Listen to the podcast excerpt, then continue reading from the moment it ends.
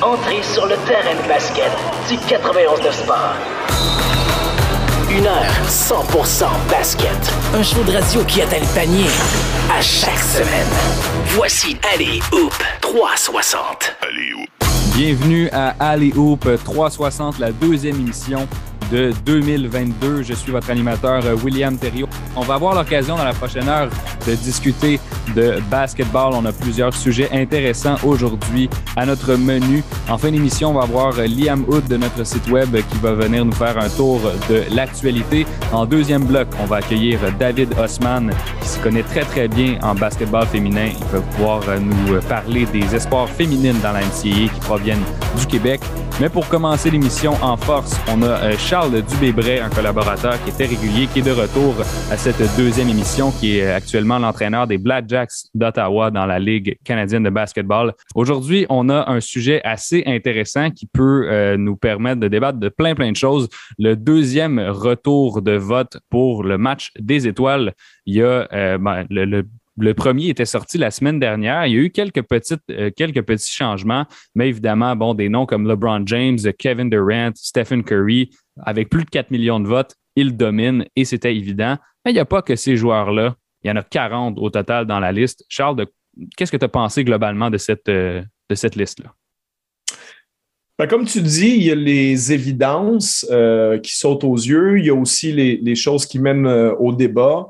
Euh, puis débat, débat parce que à la base, il y, a, il, y a, pour moi, il y a une certaine problématique avec le, le, le, vote des joueurs étoiles. C'est euh, cette idée qu'on veut quand même maintenir des positions. On sait que la, la NBA a changé le, format il y a quelques années. Euh, on n'est plus avec deux gardes, deux ou deux arrières, peu importe comment on le traduit en français, mais deux arrières, deux ailiers, un joueur de centre. On a changé ça en deux arrières et trois joueurs qu'on appelle front court, donc les ailiers et centres. Euh, donc, ça donne un peu plus de, de latitude euh, par rapport euh, aux, positions des joueurs, puis où est-ce qu'on va les voter. Mais pour moi, encore, il y a une délimitation qui est faite là-dessus, puis qui n'est pas nécessairement évidente quand on regarde les équipes jouer. il y a des joueurs qui peuvent être à la fois des arrières et des joueurs qui jouent dans le front court. donc, ça mène à des disons, des, des, des, clivages entre des groupes de joueurs qui, qui permet à certains joueurs d'être plus considérés ou de recevoir plus de votes qu'ils devraient en recevoir, d'autres qui en reçoivent moins. Euh, puis je vais, je vais utiliser quelques exemples par la suite là-dessus. Euh, ou des situations euh, où, des joueurs, par exemple, qui ont historiquement joué à certaines positions, qu'ils jouent moins maintenant. Par exemple, le meilleur exemple de ça, c'est DeMar DeRozan, l'ancien joueur des Raptors qui est maintenant avec les Bulls. Euh, quand tu regardes la saison, bon, euh, c'est loin d'enlever le mérite à DeMar DeRozan. Au contraire, hein, je pense que DeMar DeRozan mérite euh, le nombre de votes qu'il a aujourd'hui. Mais euh, quand tu regardes en détail la saison de DeMar DeRozan, si on utilise le, site Basketball Reference, par exemple, 78% de ses minutes cette année, c'est comme ailier fort, comme power forward. Absolument, et on l'a mentionné la, la, semaine dernière d'ailleurs avec Kevin Valley. Ben, c'est ça. Donc, DeMar DeRozan, cette année, il a joué même la deuxième position qui a le plus joué, c'est joueur de centre. Il a joué 14 de ses minutes comme joueur de centre à Chicago, donc dans un, un, effectif qu'on appelle small ball. on, joue, on joue petit avec des joueurs mm-hmm. euh, de périmètre. Euh, et euh, 7 de ses minutes comme ailier. Donc, en réalité, il n'a pas joué une seule minute comme joueur arrière, comme joueur de backcourt euh, depuis la saison 2018-2019, qui était sa première saison à San Antonio. Donc, pourtant... le gars, il n'a pas joué, il a pas joué une minute de backcourt depuis trois ans, mais c'est lui qui mène le vote en ce moment dans le backcourt de la conférence de l'Est. Euh, donc, lui va prendre une place là, puis comme je dis, il ne vole pas sa place, mais pour moi, lui, il devrait peut-être être dans le front court. Et, et, et, et tout ce débat-là que ça mène, ben ça ça biaise un petit peu euh, qui va être là. Mais heureusement, euh, c'est plus euh, de l'absolu, hein, ces votes-là. C'est seulement 50% du vote maintenant. il y a les, joueurs qui ont leur mot à dire et puis les journalistes aussi. Euh, donc, si jamais il y a des aberrations, ça peut être modifié. Mais moi, il y a des choses comme ça qui me frappent un petit peu quand je vois le, retour des votes. Oui, exactement. Donc, pour, pour résumer, en gros, le poids que ça a, le, le vote partisan, c'est 50 euh, pour les titulaires. Puis ensuite, il y a un 25% des joueurs, 25% des médias, dont tu as mentionné joueurs médias. Ils se, partagent la deuxième moitié euh, euh, de, poids que ça a dans, les votes. Et puis, il y a un exemple de, de, la, de la balance, en fait, des positions qui, qui, est inégal euh, dans la conférence de l'Ouest, Andrew Wiggins pourrait être titulaire plutôt que Luka Doncic, et ça, ça n'a pas de sens. Oui, effectivement. Je pense que c'est le, cas le plus frappant en ce moment parce que, bon, si, tu scannes, euh, par exemple, le front court de la conférence de l'Est, il serait indiscutable de toute façon hein, parce que je pense qu'on ne peut pas dire que le, trio de Durant, Antetokounmpo, Joel Embiid, euh, bon, on, finit la discussion tout de suite. c'est clairement, c'est les trois meilleurs joueurs de la conférence de l'Est. Donc, à partir de là, tu te dis, bon, ben ça, ça peu importe le format, la façon que ça serait voté. Non, ces trois joueurs-là sont les titulaires dans l'Est, c'est sûr. Maintenant, dans l'Ouest, euh, le front court, bon, LeBron James, Nikola Jokic sont clairement les deux meilleurs joueurs mm-hmm. et, c'est représenté par le vote. Maintenant, pour la troisième place, bon, on s'entend qu'en temps normal, le troisième joueur de l'Ouest qui serait le meilleur, c'est Kawhi Leonard. Mais Kawhi Leonard, il, pas, voilà, donc, donc il ouvre une place. Ensuite, je dirais les deux suivants, à mon avis, euh, ben, ils sont numéro 4, numéro 5. Les deux ont des problèmes de blessure cette année aussi, pas autant que Leonard parce qu'ils ont joué, mais bon, ils ont moins joué. C'est Paul George puis Anthony Davis, mm-hmm. euh, qui, à mon avis, si on disait c'est qui les cinq meilleurs joueurs dans l'Ouest sur le front court, ben, James Jokic, Leonard, George et Davis. Donc là, comme il y a des blessures, ben, ça ouvre une place à un joueur comme Andrew Wiggins. Bon, euh, j'aime, je veux dire, Wiggins fait une bonne saison, oui. Est-ce que Wiggins est un joueur étoile, pour moi, non. Et, c'est pas parce que cette année, il lance 43% de la ligne d'à trois points à 19 points par match que c'est devenu un joueur étoile à mes yeux. D'ailleurs, la plupart des stats avancées sur lui, quand on pousse un peu plus loin, euh, ne démontrent pas qu'il est joueur étoile. Tu sais, son, son, la fameuse stat tout en un, le, le PER, Player Efficiency Rating, est à 17. Bon, mais 17, ça correspond à un joueur un, bon titulaire, mais pas un joueur étoile. Joueur étoile, déjà, normalement, tu es à plus que 20. Euh, et lui, non seulement il n'est pas à plus que 20, mais il n'est même pas proche d'être à 20. Euh, son impact en termes d'une autre stats avancée, moi que j'aime bien, qui est le, box plus minus. Bon, Wiggins, c'est la première fois de sa carrière qui est dans le positif, donc euh, qu'il y a un impact positif sur le terrain pour son équipe.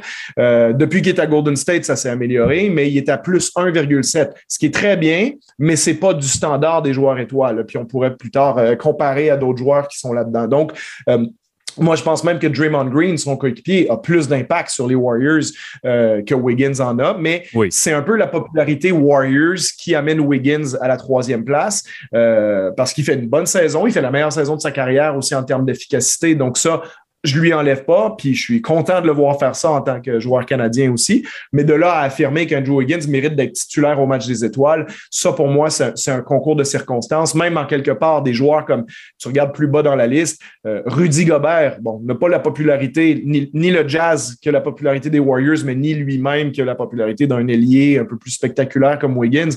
Je veux dire, Gobert, en termes de pur impact sur le terrain, il est indiscutablement dans les 15 joueurs, euh, les, les 15 meilleurs joueurs de la Ligue en termes d'aider son équipe à gagner. Un joueur comme Carl Anthony Towns à Minnesota est quand même plus fort en termes d'impact que Andrew Wiggins. Euh, donc, pour moi, ces joueurs-là, ben, c'est un concours de popularité en quelque part, et puis Wiggins le gagne de par le fait qu'il joue à Golden State, parce que je pense pas que le Wiggins de Minnesota mériterait d'être là. Non, puis c'est littéralement un concours de popularité, hein, parce que c'est le vote partisan, puis c'est ça que ça, signifie. Et selon moi, le vote partisan devrait peut-être avoir un petit peu moins de poids, surtout dans des situations comme ça. On se souvient, il y a quelques années, qu'il y avait Zaza Pachulia là, dans les trois meilleurs là, pour, pour, pour le vote, parce qu'il y a tout un pays votait pour lui. Bon, ça, ça donne des, des, des anomalies comme ça dans, dans ces listes D'ailleurs, il y en a quelques-unes. Je veux soulever quand même la présence de Carmelo euh, Anthony, là, qui, est justement là à cause de sa popularité de carrière. Euh, est-ce qu'il y en a d'autres, selon toi, qui, qui ont aucunement leur place? Ben, quelques-uns, oui. Euh, Anthony, c'est le meilleur, le meilleur exemple parce que tu dis, bon, il y a presque deux fois plus de votes que Rudy Gobert. Bon, ça, c'est pas, c'est pas quelque chose qui est très représentatif de l'impact réel de Carmelo à ce, à ce stade-ci de sa carrière, mais c'est un joueur qui, comme tu dis, qui, a joué d'une grande popularité à travers les, les, années, maintenant presque deux décennies complètes. Puis euh, les, les, fans lui laissent savoir de cette manière-là. Ben, tu regardes Russell Westbrook parmi les, arrières de la conférence de, de l'Ouest, qui a plus de, vol, de votes que Chris Paul. Euh, on parle de deux joueurs qui ont déjà été échangés l'un pour l'autre à l'époque de, euh, Houston et, Oklahoma City. Mhm. Mais bon, puis, puis ça, c'est ce qui est dommage parce que moi, c'est cette liste-là qui me frappe, c'est les gardes de la conférence de l'Ouest parce que euh, John qui fait une saison exceptionnelle et qui va se mériter non seulement des votes pour match des étoiles, mais aussi pour euh, All NBA, puis euh, même peut-être une certaine considération dans la discussion du joueur le plus utile. Je dis, dis pas qu'il va le gagner, je pense pas qu'il y a de chance de, réellement passer par-dessus certains des gros noms de l'NBA, mais c'est quand même un, joueur qui fait toute une saison. Fait que Morant mérite sa deuxième place derrière Curry, puis je pense que ça serait super de le voir titulaire au match des étoiles, mais la conséquence, c'est que Doncic est rendu troisième. Euh, donc, ça veut dire, comme tu disais tout à l'heure, que Wiggins, maintenant, il est dans le, il est dans, il est dans le 5 titulaire de l'Ouest et pas Doncic. Euh, bon, Clay Thompson, il y, a, une belle marque d'affection des, des, des, fans envers lui pour le mettre quatrième, mais des joueurs comme Booker, comme Chris Paul, comme Donovan Mitchell, comme Damian Lillard, tu te rends compte que la liste est, très, très euh, profonde chez les, arrières de l'Ouest, euh, contrairement à, la liste du front court où euh, Wiggins, il profite des blessures aux autres pour remonter au troisième rang. Donc, ah. ça, pour moi, il y, a cette partie-là. Il y a des marques d'affection clairement dans l'Est aussi pour un gars comme Derrick Rose, qui a quand même fait une belle saison l'année dernière, bien entendu, mais de dire qu'il devrait être septième dans l'Est. Bon, devant Fred Van Vliet, euh, devant Darius Garland, devant Jalen Brown, des joueurs comme ça. Euh, bon, ça, c'est quand même aussi, encore une fois, une marque d'affection de, des gens vers lui. puis dans le front court de l'Est, ben, peut-être un joueur comme le Marcus Aldridge, qui fait lui aussi une bonne saison, mais je ne sais pas s'il mérite nécessairement d'être considéré dans le top 10 à ce moment-là. Bon, euh, Derrick Rose, tu m'as mentionné qu'il était devant Fred Van Vliet, mais je veux qu'on en parle, Van Vliet. Tu sais, c'est un joueur des Raptors, connaît sa meilleure saison en carrière. Est-ce qu'on aurait la chance de voir un All-Star à Toronto qui n'est pas euh, DeRozan, qui n'est pas Lowry, qui n'est pas Siakam? Absolument. Je pense que, euh, disons, si je veux parler du, débat par rapport à Fred Van Vliet au, match des étoiles, ma position là-dessus, c'est que Fred Van Vliet est absolument un joueur étoile cette saison. En termes de niveau de jeu, euh, il n'y a même pas de discussion à avoir sur euh, à quel point il est bon et est-ce qu'il a sa place parmi les deux joueurs de la conférence de l'Est. Parce que quand on parle du match des étoiles, puis on aura l'occasion de le faire peut-être dans, quelques semaines quand on fera nos, euh, nos, effectifs complets, nos choix à nous. mais Van Vliet, pour moi, il euh, n'y a pas de discussion par rapport à sa performance. Hein. Euh, tu regardes même les stats de base, hein, 22 points, 7 passes décisives, 5 rebonds par match avec 41% de ligne à 3 points. C'est excellent, 87% du lancer franc. Mais même quand on pousse plus loin, ben, en fait, Van Vliet est en train de devenir un peu comme Kyle Lowry l'était, c'est-à-dire un, euh, petit chouchou des stats avancées. C'est-à-dire que quand tu mesures son impact réel sur le terrain, que ce soit la stats de base, comme on dit, le, le Player Efficiency Ranking, son efficacité 20,4. Donc, lui est à un niveau au-dessus de 20, donc niveau de joueur étoile. Son impact sur les Raptors en termes de box plus minus, donc ça, c'est son impact sur 100 possessions, euh, à quel point il, pousse le score d'une certaine façon. Il est à plus 5,4, ce qui est, ce qui est gigantesque. Ça, c'est, ça, c'est tout à fait niveau joueur étoile. Il était déjà très bon. Écoute, les dernières saisons, il était à 2,7, 2,5. Il a doublé ça maintenant à 5,4. Euh, la performance des Raptors aussi, quand il est sur le terrain, par rapport à quand il n'y est pas, les Raptors sont 13,5 points meilleurs avec Fred Van Vliet par 100 possessions. 100 possessions, c'est à peu près un match. Donc, sont, sont 13,5 points meilleurs avec Fred que quand Fred n'est pas sur le terrain. Donc, ces stats-là démontrent tous toute la même chose, c'est que Fred Van Vliet joue à un niveau de joueur étoile cette saison. Maintenant, la seule problématique que Van Vliet peut avoir, c'est qu'il y en a juste 12 qui vont être choisis. Et il y, en a pour moi euh, une dizaine qui sont à peu près indiscutables dans l'Est. Et je pense que Van Vliet, sur les deux dernières semaines, c'est peut-être inclus dans cette discussion-là. C'est peut-être rajouté comme onzième. Euh, mais euh, et, je, m'attends, si j'avais à miser aujourd'hui, je pense qu'il ferait le match des étoiles, aussi par la séquence de victoire des Raptors qui les ont remis un peu plus au classement. Mais en réalité, je pense que ça va beaucoup dépendre du classement des Raptors. Il ne faut pas que les Raptors s'effondrent dans les deux prochaines semaines, parce que ça, ça pourrait lui faire mal. Parce qu'écoute, si je te fais une petite liste rapide, je te nomme des noms, parce que les gens vont dire et c'est ce que les gens font toujours quand on entend parler des, joueurs étoiles. Ils disent lui, il l'a pas fait, lui, il l'a pas fait, c'est un scandale. Mais oui, mais dans ce cas-là, il faut que tu nous dises qui tu sors parce que, regarde, je veux juste te faire une liste préliminaire, puis ça, ça, ça n'inclut pas tout le monde. Mais dans l'Est, là, Antetokounmpo, Butler, Embiid, uh, Durant, Trey Young, James Harden, Zach Levine, DeMar DeRozan, uh, Drew Holiday, Jarrett Allen à Cleveland qui fait une saison fantastique, uh, Jason Tatum, LaMelo Ball, Jalen Brown, Bradley Beal, Darius Garland à Cleveland fait une grosse saison, Chris Middleton, Fred Van Vliet. Bon, tous les joueurs que je t'ai nommés là, pour moi, peuvent faire une argumentation pour dire je mérite d'être au match des étoiles. Le problème, c'est que je t'en ai nommé 17. Fait que là, là-dessus, il y en a cinq qui vont pas être choisis. Donc, par exemple, je pense pas que deux joueurs de Cleveland vont y aller, mais je pense qu'il va en avoir un. Donc, euh, je serais surpris que Jarrett Allen fasse pas son premier match des étoiles cette ah année. Il le mérite. OK. Je serais surpris qu'il le fasse de mon côté. Puis, Drew Holiday, Chris Middleton, je suis moins sûr aussi. Ben, je, je, pense que les Bucks, en tant que champions NBA qui sont positionnés dans le top 3, vont avoir deux joueurs. Je, je, je, pense, je vois pas de scénario où les gens. Puis le deuxième meilleur joueur des Bucks cette année, c'est pas Middleton, c'est Holiday. Euh, en termes de marquer des points, là, ben, à moins que ça ait changé récemment, mais il y a pas de... Holiday avait un tout petit peu plus que Middleton. Middleton fait pas une excellente saison et Holiday, défensivement, a toujours un impact beaucoup plus grand que Middleton. Euh, je pense que celui qui mérite le plus entre les deux, c'est Holiday. Mais je veux te dire, même pour être franc avec toi, c'est même pas impossible que les trois le fassent. Ça peut, ça, peut voir pour récompenser leur championnat de l'année passée. Je ne pense pas qu'ils méritent d'en avoir trois, mais ça peut arriver. Ben, bref, si je résume ça à dire, mettons qu'il y a un deuxième buck qui va être là, soit Holiday ou Middleton, à mon avis, Holiday. Euh, et là, donc, il faut que tu compares. Et Jason Tatum a quand même un gros nom, puis commence à mieux jouer qu'il joue en début de saison. Les Celtics, n'ont pas une assez bonne saison pour que Tatum et Brown fassent le match d'étoiles. Donc, je pense que ça va être Tatum, un peu par défaut aussi, malgré le fait que Jalen Brown, si tu regardes ses stats de base, elles sont à peu près aussi bonnes que celles de Fred Van puis, il marque 25 points par match. Mais on va prier pour Fred parce que je pense que Fred euh, le mérite de par son attitude, de par son leadership aussi. Et moi, ce que je souhaite, c'est voir les Raptors continuer de gagner dans les deux prochaines semaines pour qu'au moment où il va falloir prendre une décision euh, finale, ben, que les coachs de la conférence de l'Est vont l'inclure dans le dans le line-up. Absolument. Ben, on, va, on va lui souhaiter à Fred Van Vliet que ce soit son premier match des étoiles euh, cette année. Charles Dubébret, c'était tout le temps qu'on avait aujourd'hui. Merci beaucoup d'avoir été là. Mais merci à toi. Bonne fin de journée. Merci, bye.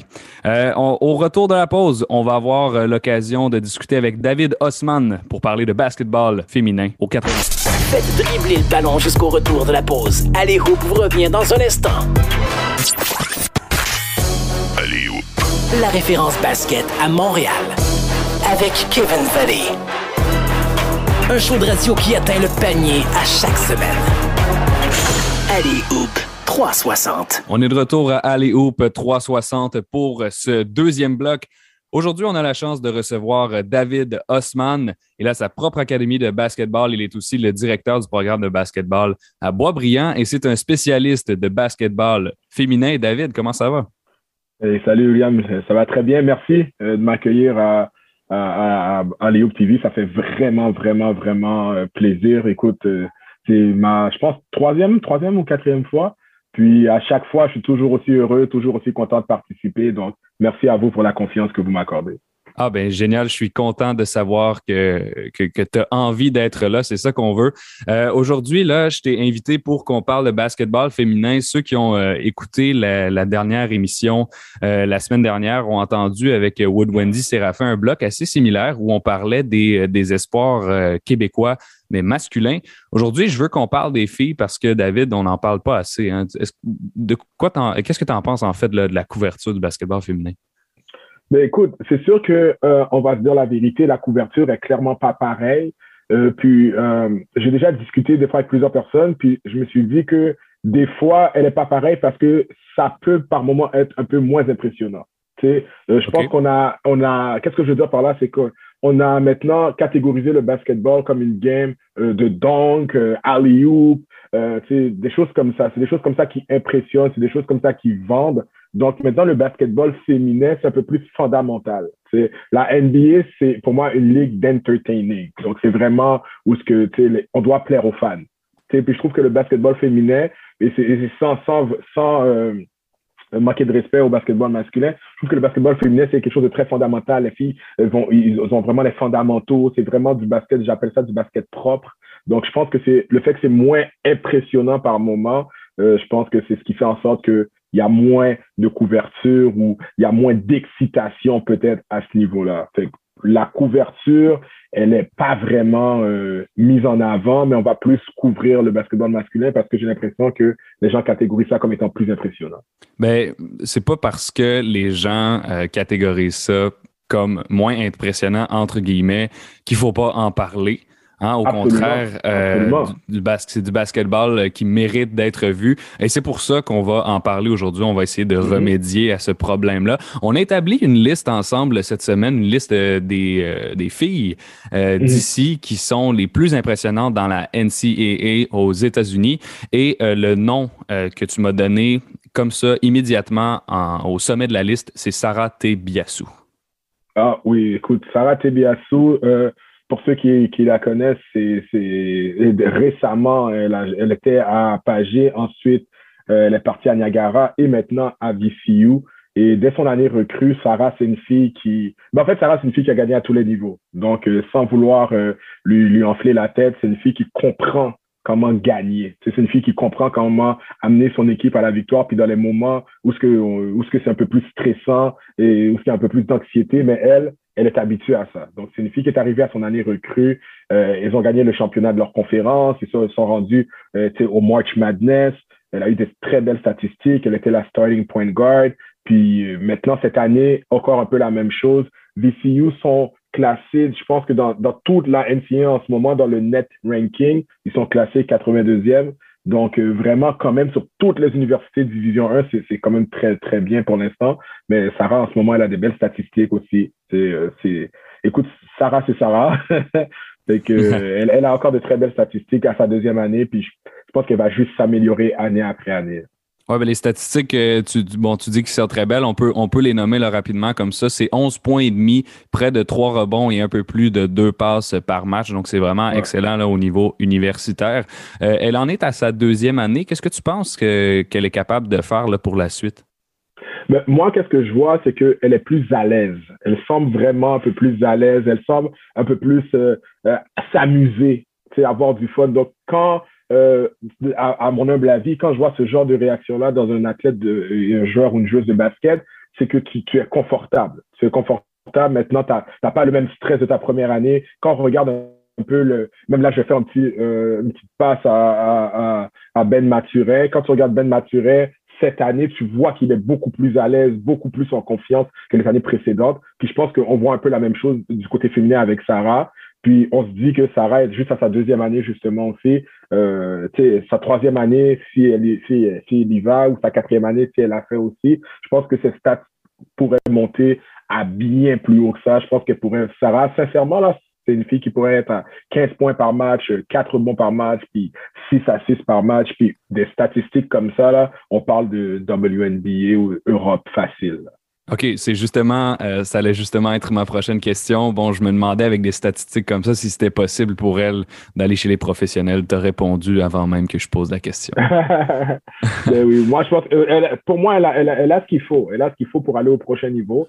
C'est sûr que dans la WNBA, c'est il y a une différence parce qu'il y a 12 équipes, et 12 rosters, 12 euh, ben, roster spots par équipe, 144 spots. Fait que dans une ligue où il y a 144 spots, c'est sûr que maintenant, euh, on essaie vraiment de prendre la crème de la crème. Donc, ce ne sera pas euh, sans effort, mais je pense, je dirais pas que c'est impossible pour elle. D'accord. Donc, Sarah Tebiassou, la WNBA, ce n'est pas impossible. Je veux faire euh, maintenant une transition vers Maëlle Gilles. Elle en est à sa première année à sa nouvelle université, Arizona State, et ça, ça, se passe assez bien. oui, sincèrement, quand, quand tu regardes comment Maëlle joue présentement, en fait, en ce moment, à Arizona State, elle a les meilleurs stades qu'elle a eu en carrière. Donc, euh, puis en plus, si je, je sais que à sa troisième année, elle joue environ 28 minutes. Là, elle en joue peut-être deux de moins, mais elle a des meilleurs stats. elle est presque à un double-double. Elle est à 11 euh, points environ, 8 rebonds, trois passes. Euh, elle est quand même à deux steals, un bloc. C'est à presque 50% de, de, de field goal de réussite. Donc, sincèrement, je trouve que c'est très impressionnant comme statistique pour, pour une première année à Arizona State, bien qu'elle elle, elle, gradue ensuite. Mais sincèrement, ce sont de très belles statistiques pour elle, les meilleures statistiques en carrière, en fait, depuis qu'elle est dans la NCAA. Et là, Maëlle Gilles, c'est sa euh, cinquième année justement dans la NCAA. Elle a gagné une année euh, à cause de la, de la pandémie, là, très probablement. Et puis, euh, ben, pour la suite, est-ce que c'est professionnel pour elle ou, ou peut-être un peu moins? Ben, ben c'est sûr que oui, il y a l'opportunité. Maëlle, elle, elle est très, très polyvalente et elle est très, très polyvalente à 6 pieds 1. Donc, déjà là, c'est un très bel avantage qu'elle a. Euh, moi, sincèrement, je retire pas l'option professionnelle du tout. Euh, les, les filles, comme je vous dis, c'est pas que c'est moins, c'est un peu moins accessible dans le sens que au niveau WNBA, c'est très restreint.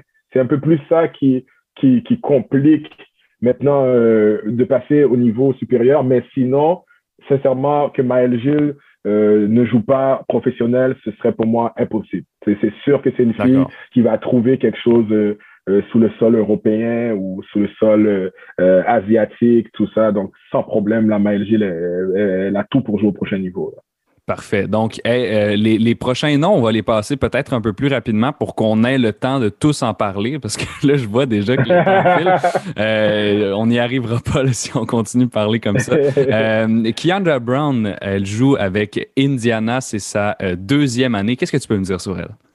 Mais Keandra Brown, elle joue, c'est sûr que c'est un peu plus difficile en ce moment pour elle au niveau statistique, mais je trouve que ceux qui connaissent bien son historique, euh, c'est une question de temps. C'est une question de temps parce que son temps de jeu a presque doublé. Donc, déjà là, son temps de jeu a presque doublé. Fait que tu regardes que euh, elle joue quand même à Indiana, qui est classée dixième euh, dans toute la NCAA. Donc, c'est pas un petit, c'est pas une petite université. Donc, moi, je suis vraiment pas euh, inquiet pour elle. Kendra, ça va être vraiment une question d'année après année. Elle va avoir un peu plus de temps de jeu et elle va être capable de sortir des grosses statistiques. Mais sinon, c'est vraiment une question de temps pour Kendra. Excellent. Donc, on lui, souhaite, on lui souhaite une, une bonne progression euh, prochainement. Si je me transporte maintenant à l'université Utah, où euh, Morane Corbin a d'ailleurs passé plusieurs années, il y a aussi mm-hmm. Andrea Torres qui est euh, senior là. comment ça se passe sa dernière année? Mais ben, Andrea Torres, elle a quand même des statistiques intéressantes. Elle joue quand même dans son équipe. Euh, c'est sûr que euh, peut-être il y a peut-être une petite adaptation, donc il y a une nouvelle équipe, il y a des, beaucoup de filles qui sont parties, etc. Donc je pense qu'en ce moment, Andrea, c'est plus une période d'adaptation. Mais à sa dernière année, euh, je suis content pour elle. Utah euh, sont 22e, donc c'est super. Euh, ils ont gagné des gros matchs. Et quand même, elle, elle, a, elle a du temps de jeu. Elle joue quand même des 20 minutes par match. Donc, je trouve qu'elle se débrouille bien. Puis, c'est quand même le début de l'année. Donc, je pense que vraiment, plus euh, la saison va avancer, plus elle va rentrer dans son rythme, puis plus elle va dominer. Puis, tout le monde qui connaît Andrea, ils savent que quand Andrea elle, passe euh, la switch à on, là, il n'y a plus rien qui peut l'arrêter. Donc, une joueuse euh, qui peut euh, s'enflammer quand elle le fait, euh, ça se remarque. on a encore trois joueuses féminines québécoises dans la NCAA. Il y en a une mhm. qui est native de Repentigny, qui joue dans une grosse école de basket, Kansas. Julie Brosseau, c'est sa dernière année, une, une garde. Elle se débrouille environ comme, comme Andrea. Oui, c'est ça, Julie, mais en même temps, les filles, on est, on est chanceux d'avoir des filles que, qui sont dans le top 100 NCAA. on parle d'Indiana, Utah, Kansas, Arizona State, il y Farcar à Michigan State, Sarah à VCU. Toutes les universités que je viens de nommer sont toutes dans le top 100 euh, en ce moment de la NCAA Division 1 féminin. Donc, c'est sûr que euh, avoir maintenant justement une Julie qui joue à l'université historique de Kansas, puis qui a quand même un temps de jeu environ une quinzaine de minutes par match, puis qui se débrouille très bien moi, je trouve que c'est vraiment une fierté pour nous euh, ici au Québec d'avoir cette fille qui nous représente à une aussi grande échelle. Oui, et c'est important d'avoir de la représentation comme ça. Donc, on, espère sincèrement que quand ces seniors-là, parce qu'il y en a quelques-unes dans, dans, celles qu'on vient de nommer, quand elles vont partir, on espère qu'il y aura de la relève, mais je suis pas inquiet. Je, suis certain qu'il va y en avoir. D'ailleurs, on va, on va aborder l'aspect euh, secondaire dans, dans, quelques instants. Mais Tamara Farquhar à Michigan State, là, euh, une senior, elle capte beaucoup de rebonds, hein, quand même, 6 ah, 6 rebonds par match. Euh, Qu'est-ce que tu peux me dire sur son jeu? Sincèrement, Tamara Farcar, tous ceux qui connaissent Tamara, euh, ils vont dire qu'il n'y a rien de nouveau. Tamara a toujours été une fille maintenant qui, qui est très efficace. Aussi une autre fille un peu de la trempe de Maëgé, la six pieds. Donc, c'est des filles qui sont imposantes. Tamara Farcar, elle joue très bien. Elle a comme 53%. Euh, elle prend beaucoup de rebonds. Je sais que euh, dans les derniers matchs, elle a, elle a joué euh, dans les deux, trois derniers matchs, très belle performance de 11.9 rebonds, 13.8 rebonds. Donc, euh, Tamara, c'est une fille qui fonce. Elle, quand elle était à Purdue, elle faisait du, bon boulot. Maintenant, elle est rendue à Michigan State, une très belle, très grande université aussi. Donc, euh, Tamara, à peu près le même style, je dirais, très agressif, très défensif, très fort, très solide. Donc, euh, elle nous représente très bien aussi à Michigan State. Là, on a de quoi être fiers. Et la dernière, mais non la moindre, Angie Juste Jean. Elle a marqué, euh, si je me trompe pas, là, 25 points assez récemment, la semaine dernière ou cette semaine. Et puis, elle joue à Coastal Carolina. C'est une freshman. Euh, elle est assez, assez impressionnante là, pour euh, une joueuse de première année. Sincèrement, Angie, Angie m'impressionne. Sincèrement, elle m'impressionne parce que ceux qui connaissent Angie, elle a toujours été très forte, mais Angie est quoi, peut-être 5 pieds 8, donc peut-être pas aussi grande que les autres. Mais Angie, euh, justement, la, la, partie dont tu parles, elle avait fait 25 points, 11 rebonds, 4 assists, 3 steals dans la même game. Puis la game d'avant, elle avait fait 23 points, 10 rebonds. Fait que vraiment, tu vois que c'est une fille qui, qui s'impose. Euh, c'est une fille que je vois aussi que l'entraîneur vraiment lui donne le green light, comme on dit, elle a le feu vert. Euh, elle a des belles statistiques pour une première année, tu sais, 10 rebonds, 10 points, excuse-moi, par match, 5 rebonds, 2 passes environ. Puis je remarque que dans le game, elle prend quand même assez, assez, assez de tirs. Donc, elle a vraiment le feu vert pour sa première année. Donc, sincèrement, euh, Angie jugeant là, pour de vrai, à sa première année, elle joue comme ça. J'ai vraiment hâte de voir euh, qu'est-ce que le futur lui réserve là, parce que sincèrement, je suis, je suis vraiment content pour elle. Je suis très impressionné, mais je suis très content pour elle. Oui, je partage euh, ton avis, David. Je, je, suis aussi, euh, euh, j'ai aussi hâte là, de, de, voir nos filles évoluer euh, au ah sein de la NCAA comme ça. Et c'est ce qui fait le tour pour l'université. On va maintenant se transporter de retour au pays, au Canada. Et la semaine dernière, il y a Wood Wendy Séraphin que tu connais bien, je crois, et qui m'a mentionné que Cassandre Prosper, selon lui, Goffy confondu, c'était la meilleure prospecte québécoise. Qu'est-ce que tu peux me dire sur elle?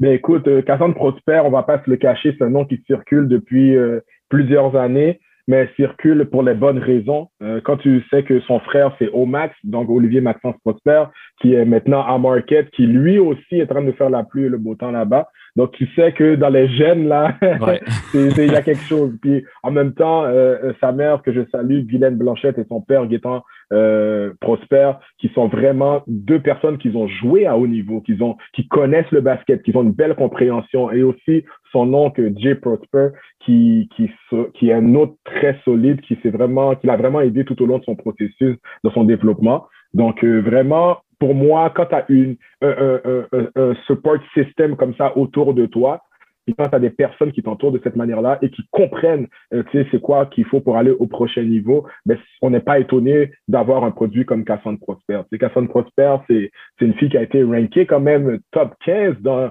dans euh, le, le, ranking ESPN. Donc, c'est impressionnant. Oui. C'est vraiment impressionnant. En plus, Cassandre Prosper, elle est encore très jeune. Euh, elle est maintenant, Cassandre, elle est 6 pieds 2. Donc, sincèrement, tu sais, quand on regarde sa mère aussi qui est très grande, son frère qui est environ 6-7, si je me trompe pas, et son père qui a une belle grandeur aussi. Donc, je serais pas étonné que Cassandre, à la fin de son, sa croissance, soit une fille de 6 pieds 5. Elle dribble le ballon, elle passe le ballon, elle joue en défense. Donc, pour de vrai, euh, je, je seconde ce que Wood Wendy a dit pour de vrai. Moi, je pense que c'est une prospect que, que, que, qui va vraiment faire vibrer euh, le Québec. Et moi, je le dis là, sincèrement, euh, je te le dis là, sincèrement, Will, pour moi, ça, c'est un, ça, c'est un prototype WNBA sans réfléchir, absolument. Wow. Donc, elle a 16 ans, elle mesure 6 pieds 2 et tantôt, on était en train de, euh, de féliciter là, les filles de 6 pieds, 6 pieds 1 qui prenaient beaucoup de rebonds. Imagine 16 ans, 6 pieds 2, qu'est-ce que ça va donner à un plus haut niveau? Euh, moi, j'ai hâte de voir là, ce que Cassandre Prosper nous réserve. Il nous reste encore euh, quelques petites minutes et j'aimerais qu'on puisse euh, glisser un mot sur euh, le basket high school, donc le basket à l'école secondaire ici au Québec. Il y a l'Express de Saint-Laurent dans une ligue indépendante qui, qui est très, très impressionnante, particulièrement avec deux filles. Ben oui, l'Express de Saint-Laurent, ils jouent dans, dans, une ligue vraiment indépendante où ils, ils vont sur la scène nationale. Donc, ils jouent contre des équipes partout en Ontario, aux États-Unis, euh, tout ça. Puis, tu as euh, NG, NG, qui, NG Bengo, qui est super sollicité par des universités américaines, euh, qui, qui est très, très bonne. Son, son, sa, sa game, elle est très calme, elle est vraiment impressionnante. Tu as Jada Denis, qui est à sa première année avec l'Express aussi, qui, qui s'adapte extrêmement bien. Donc, vraiment, Saint-Laurent, ils ont, ils ont toujours eu cette culture justement où ils sont capables de sortir du lot et de, de, de, développer des filles et de les permettre justement d'aller au prochain niveau. Donc, je salue Dan Lacasse pour son super travail et toute son équipe à l'Express. là. C'est très impressionnant ce qu'ils font en ce moment. Et pour terminer, euh, David, il y a le séminaire Saint-François qui domine euh, au high school là, au basketball féminin. Ah, écoute, je parlais justement avec mon bon ami David Levasseur, que, que je que j'appelle Levas. Donc, David, sincèrement, à SSF, tout le monde, je pense qu'il y a tout le monde est assez honnête pour dire que selon moi, en ce moment, c'est la meilleure équipe high school au Québec, personnellement. Euh, leur équipe est incroyable. Euh, j'ai eu la chance de les voir jouer une fois. Euh, ça, ça, ça tire à, à 60% en équipe. C'est incroyable. Le ballon roule, ça coupe, ça parle, ça communique. Puis tu sais, c'est pas les filles les plus athlétiques, c'est pas les filles les plus rapides, mais le basketball est tellement bien joué que maintenant tu regardes ça puis tu dis waouh, ça, c'est du coaching, ça, c'est du développement. Puis ça, c'est des filles qui décident de sacrifier vraiment l'aspect individuel pour le gain collectif. Donc, sincèrement, je salue beaucoup euh, le programme des Blizzards féminins, Séminaire Saint-François, parce que pour de vrai, pour moi, c'est en ce moment la meilleure équipe au Québec. Puis ça, c'est juste, c'est du travail. C'est du travail, ça, ça date de loin. Ils ont travaillé depuis en bas. Aujourd'hui, ils récoltent vraiment les fruits de leur patience et de leur travail. Donc, bravo, big up SSF, super impressionnant. David, c'est euh, déjà le temps qu'on avait aujourd'hui. Ça a été hyper intéressant de discuter avec toi des euh, espoirs féminines de basketball au Québec. Euh, juste avant que tu t'en ailles, tu m'avais parlé là avant qu'on entre en onde de, deux plateformes là, où on pouvait suivre un peu à la manière d'Oops on the Rise ou Game Point les highlights des filles. Est-ce que tu peux juste les nommer pour que les gens sachent?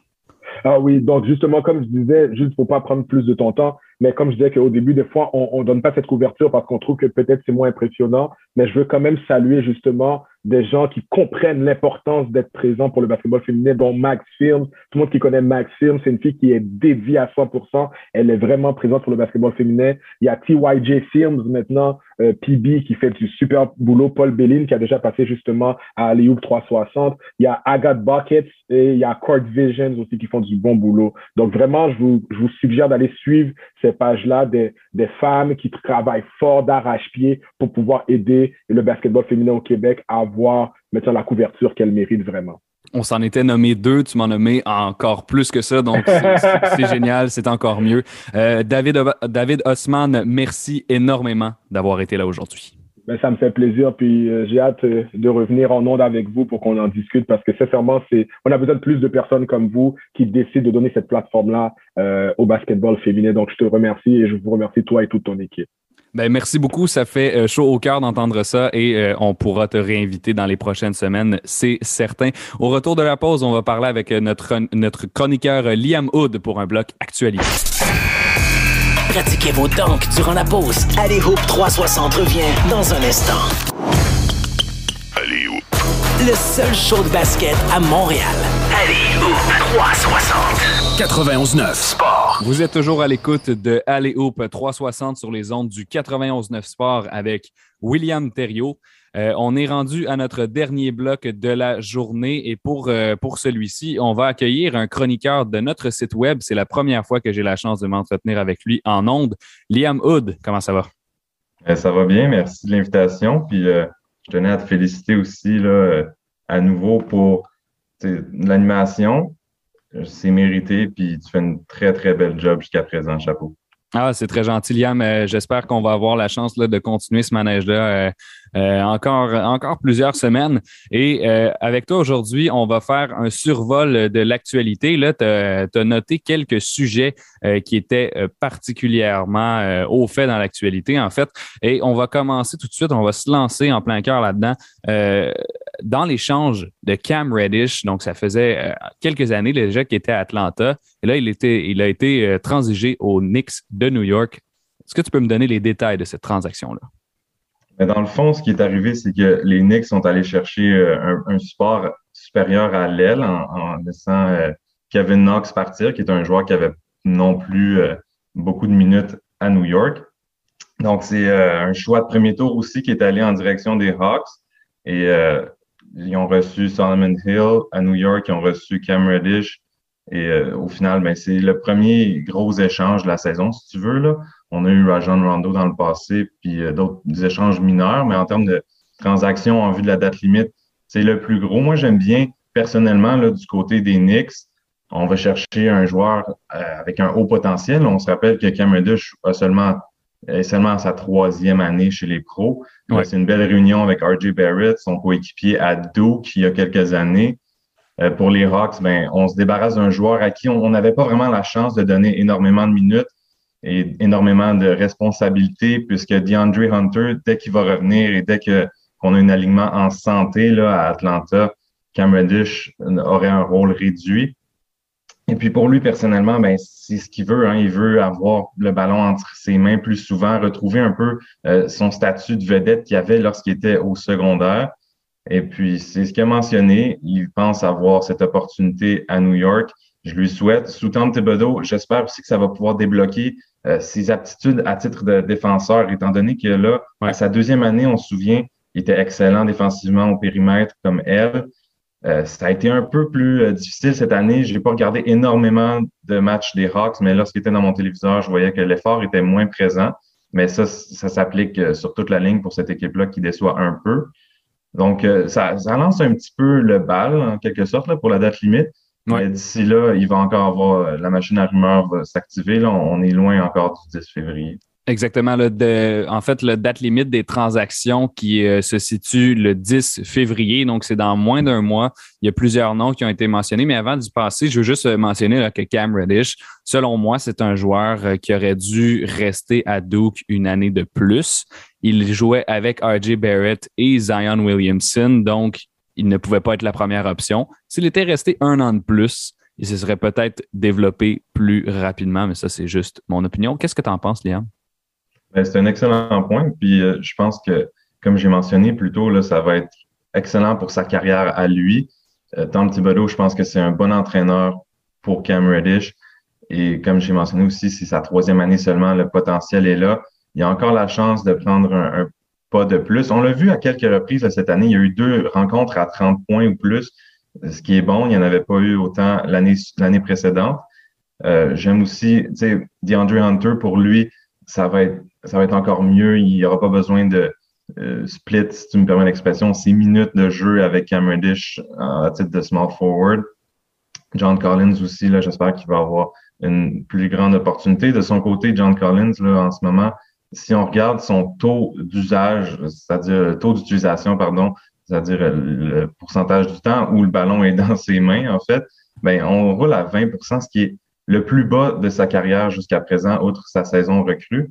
Et puis, il a mentionné lui-même, j'en ai parlé sur le site, euh, qui n'aime pas vraiment le rôle euh, qu'il a en ce moment sous Nate McMillan. L'an dernier, par exemple, je me souviens très bien, je ne veux pas euh, dire ces mots exacts, mais il avait, il avait mentionné que le rôle il l'acceptait étant donné que ben, les victoires venaient avec. C'est une équipe qui avait du succès. On se souvient, ils sont allés quand même en finale de conférence là, euh, cette année. Mm-hmm. On est loin de tout ça. Ouais, non, on est en 12e, 12e position. 12e place. C'est très difficile. On, on, a peine à trouver les réponses et les solutions aux problèmes. Euh, Collins, je pense que c'est peut-être le prochain à partir si on fait un peu de remaniement d'effectifs du côté d'Atlanta. Travis Schlenk l'a mentionné, le directeur général, euh, que c'était seulement Trey Young et Clint Capella qui étaient intouchables, Will.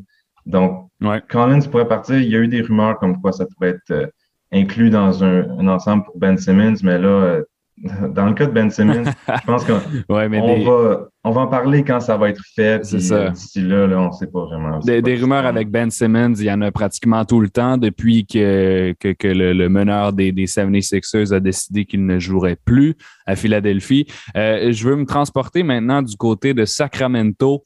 Euh, il y a D. Aaron Fox. Attention, ça c'est quand même le premier gros nom euh, de cette date limite, à mon sens. D. Aaron Fox pourrait être transigé d'ici la date limite, d'ici le 10 février. Euh, c'est Chris Haynes qui a sorti cette information-là vendredi soir. Et puis, euh, j'ai regardé le match des, des Kings vendredi soir. Et puis, euh, j'ai été assez impressionné. C'est un joueur qui est quand même électrisant. il est plus assez moyenne de l'an dernier, mais pour être transigé, qu'est-ce que tu peux nous dire sur les rumeurs de De'Aaron Fox? Penses-tu qu'il va être échangé? je trouve ça curieux de la part des Kings de rendre ça public comme ça, étant donné que oui, c'est pas sa saison euh, la plus fructueuse. Là, si tu regardes ses statistiques traditionnelles, tu l'as mentionné, c'est euh, une petite baisse de régime, là, mais c'est quand même un joueur qui roule à, 21 points, 5 passes par rencontre. Puis, euh, il y avait les 76ers aussi, à nouveau avec Ben Simmons là-dedans. Je crois pas que ça va être le cas. Mais par exemple, les Kings, eux, c'est quoi leur objectif là, à la date limite? Est-ce qu'on veut à nouveau retourner vers euh, un, virage jeunesse, euh, une autre reconstruction? On s'entend que ça fait quoi, 16 ans qu'on n'a pas fait les séries là-bas? Moi, je pense que si on a des moves à faire, si on a des, mouvements d'effectifs, ben, ça devrait être pour gagner maintenant. Là, Darren Fox, oui, il peut aller chercher ça, mais moi, je comprends pas pourquoi est-ce qu'on garde pas Fox et pourquoi est-ce qu'on ne tente pas plus d'échanger Buddy Hill, Harrison Barnes, c'est des vétérans qui, eux, euh, auraient de la valeur pour une équipe prétendante d'ailleurs dans la ligue et qui pourraient rapporter gros, peut-être euh, pas nécessairement de la jeunesse, mais des pièces qui entoureraient Darren Fox mieux. Euh, mais si ces rumeurs-là sortent, c'est probablement parce que justement les Kings ne croient pas qu'ils sont en mesure de construire autour de lui pour le futur, pour faire un, pour un alignement qui est potentiellement champion. Mais là, il faut commencer à s'activer à Sacramento, là, parce que ça fait longtemps qu'on n'a pas fait les séries, on veut vendre des billets. Moi, si j'étais si j'étais dans l'organisation, ben, je préférerais euh, avoir du revenu en série, ce qu'on n'a pas depuis longtemps. Non, c'est ça. Ben, en fait, depuis 2006, c'est la pire séquence de ce genre-là dans toute la NBA. Exact. Bon. Puis euh, Ben Simmons, je ne crois pas que ça viendrait bon, mettre un bon sur euh, cette pile. Oui, e, exactement. Puis, euh, c'est ça, il y a un, comme tu viens de le mentionner, le, nom de De'Aaron Fox a été peut-être lié à Ben Simmons. On a réfuté tout ça. Euh, les, les Sixers ne sont pas intéressés à avoir De'Aaron Fox en retour de Ben Simmons comme pièce centrale. Et De'Aaron Fox, en entrevue, là, après euh, une victoire là, contre les Lakers cette semaine, il avait mentionné Écoute, je suis ici depuis cinq ans, j'ai construit une vie, une famille ici. Puis euh, dès que je suis sur le terrain, je suis conscient que je peux être échangé. Donc, ça en dit long quand même sur la business qui est le sport professionnel, qui est la NBA. C'est dommage de lire des, choses comme ça, surtout quand ça, semble venir du cœur. Euh, on va se transporter maintenant euh, du côté du classement. Il y a des équipes qui sont en ascension. Et là, attends, je mets un petit bémol là-dessus. Les Grizzlies, ils avaient une séquence de 10 victoires. Ça a été, ça a été échappé hier là, contre les Mavericks de Dallas, mais tout de même, ils sont en ascension, les Grizzlies de Memphis.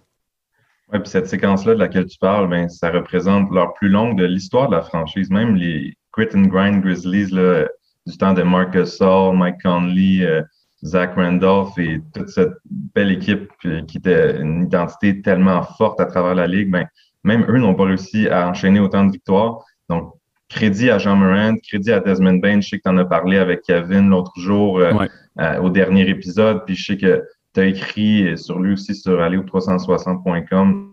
Il mérite vraiment cette attention-là. Desmond Bain, quel bon de deuxième année.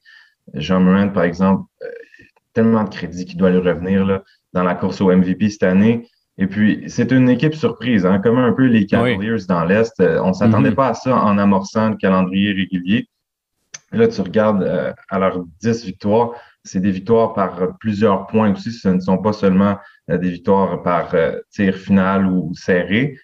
Donc, vraiment, chapeau aux Grizzlies. Ils se sont glissés, je te dirais, dans le top 5. Là, si on avait à faire des tiers pour la conférence de l'Ouest, on a vraiment l'élite au sommet, qui inclut les Suns, les Warriors, euh, les, le Jazz et les Grizzlies. J'espère pas en oublier, non, c'est vraiment ça, le, tiers au sommet. Et puis ensuite, on a tout le reste qui ne prétendent pas au titre et qui, honnêtement, il n'y a pas l'air d'avoir grand monde qui ont de grandes aspirations en termes de se rendre loin en série éliminatoire dans l'Ouest. Mais les Mavericks pourraient s'y glisser, Will, par exemple. Oui, c'est euh, absolument. Les, Mavericks, ce sont eux qui ont vaincu euh, les Grizzlies. Ils ont eu aussi une bonne séquence là, dans leurs dix derniers matchs. C'est huit victoires, seulement deux défaites. Pense qu'ils vont continuer à grimper au, au classement? Ils sont cinquièmes actuellement. Ben, j'aurais confiance que ce soit le cas, étant donné que Luka Doncic joue très bien en ce moment. C'est quoi son deuxième triple-double consécutif qu'il enregistre? Fait que j'ai confiance en eux. C'est sûr qu'il y a, y a des questions aussi, il y a des, des points d'interrogation au dossier des Mavericks, comme c'était le cas l'année passée, comme c'était le cas l'année précédente. Les séries éliminatoires sont toujours un peu. Euh, euh sont, c'est pas euh, la zone où euh, les Mavericks excellent. En saison régulière, ça a été le cas dans le passé. On parle d'une offensive qui a été numéro un de la Ligue. On parle euh, d'une défensive cette année qui est près du sommet. Là. Je ne l'ai pas devant moi, mais euh, en défense, sont assez impressionnants. Mavericks, cinquième. Oui, c'est ça. Clippers, Cavaliers, Suns et Warriors en termes de cote défensive. ça m'a surpris. Puis aussi, là, ben, les Clippers en série ne seront pas un obstacle comme ça a été le cas deux années consécutives. tant mieux pour eux. Mais il y a quand même besoin de quelque chose de plus si on veut rejoindre le tiers duquel je parlais au sommet. Oui, exactement. Donc, euh, les, Mavericks qui pourraient continuer de grimper, euh, ça va être intéressant de suivre cette progression-là, surtout avec Luka Doncic, qui est un des joueurs les plus, euh, les plus intéressants de la NBA, à mon sens. du côté de la conférence de, de la conférence de l'Est, maintenant, il y avait les Bulls qui se débrouillaient assez bien, mais là, qui ont attention, perdu leurs deux derniers matchs par un total de 68 points, là, si on combine leurs deux défaites. Est-ce que les Bulls vont réussir à se relever de ces deux défaites-là? C'est une bonne question. Moi, j'aime euh, regarder vers l'ensemble de leur dernier match plutôt que de se concentrer sur les deux derniers. Oui, on parle de deux rencontres consécutives où ils ont laissé 138 points à l'adversaire. Ça soulève inévitablement des questions euh, d'un point de vue défensif. Alex Caruso, qui, qui, a été presque leur identité défensive au périmètre, là, il n'est pas revenu encore. Mais Lonzo Ball est là. On a les mêmes joueurs habituels. C'est sûr que Patrick Williams est tombé au combat assez tôt dans la campagne. Si Patrick revient, ben là, on, a une toute autre conversation. Là, on parle des Bulls comme étant euh, parmi les favoris, là, définitivement. Quand même, être premier après tout ce qu'ils ont vécu, après euh, les blessures, après euh, autant de cas de COVID-19, je pense qu'avec les Raptors, ils ont été l'équipe la, plus touchée cette année par les cas positifs. Ben, il y a les Celtics aussi qui ont été. Ouais, ouais, Celtics, il y en a une, il y a une couple. Les Nets aussi. Et puis, en ce moment, ils sont menacés cependant de se faire dépasser au tout premier rang par le Heat de Miami, qui, eux, euh, tranquillement, un petit peu silencieusement, se hissent au classement, puis connaissent de bons moments, même sans Bam Adebayo. Oui, absolument. Ils sont rendus avec la meilleure séquence de l'NBA. Étant donné que celle des Grizzlies est terminée, c'est quatre victoires de suite rapidement. Est-ce que tu peux me, est-ce que tu peux me parler un petit peu de la situation du Heat? Euh, je te dirais qu'il y a deux mots qui seraient bons pour résumer tout ça. C'est un nom, c'est Jimmy Butler. Euh, Butler est, excellent. Quel meneur, quel leader, autant sur le terrain qu'à l'extérieur. Ça se traduit en victoire. Eric Spolstra aussi, il faut lui lever notre chapeau parce que Spo, il fait un excellent travail. Il est capable de transformer un effectif euh, qui, qui est supposé être milieu de peloton en en un effectif qui, euh, qui sera en finale. On se souvient en 2020. Hein. Ça a surpris plusieurs, mais il y a aussi euh, Tyler Hero, Kyle Lowry méritent tous leur part du crédit, leur part du gâteau. Tyler Hero, je pense que j'ai vu ça passer là, sur les réseaux sociaux, j'ai pas la stats exacte, mais il roulait à 26 points par rencontre au fil de ses combien, je me souviens plus, je pense que c'est cinq derniers matchs. En tout cas, quelqu'un peut aller vérifier. Là. Non, il se débrouille assez bien ça, va bien, là, ça va bien en, termes de profondeur. Bam Adebayo n'est toujours pas revenu, tu sais, un, gars qui est constamment candidat au titre de joueur défensif de l'année, à mon sens. Et puis, the sky's the limit, là, si tu me permets l'expression pour le.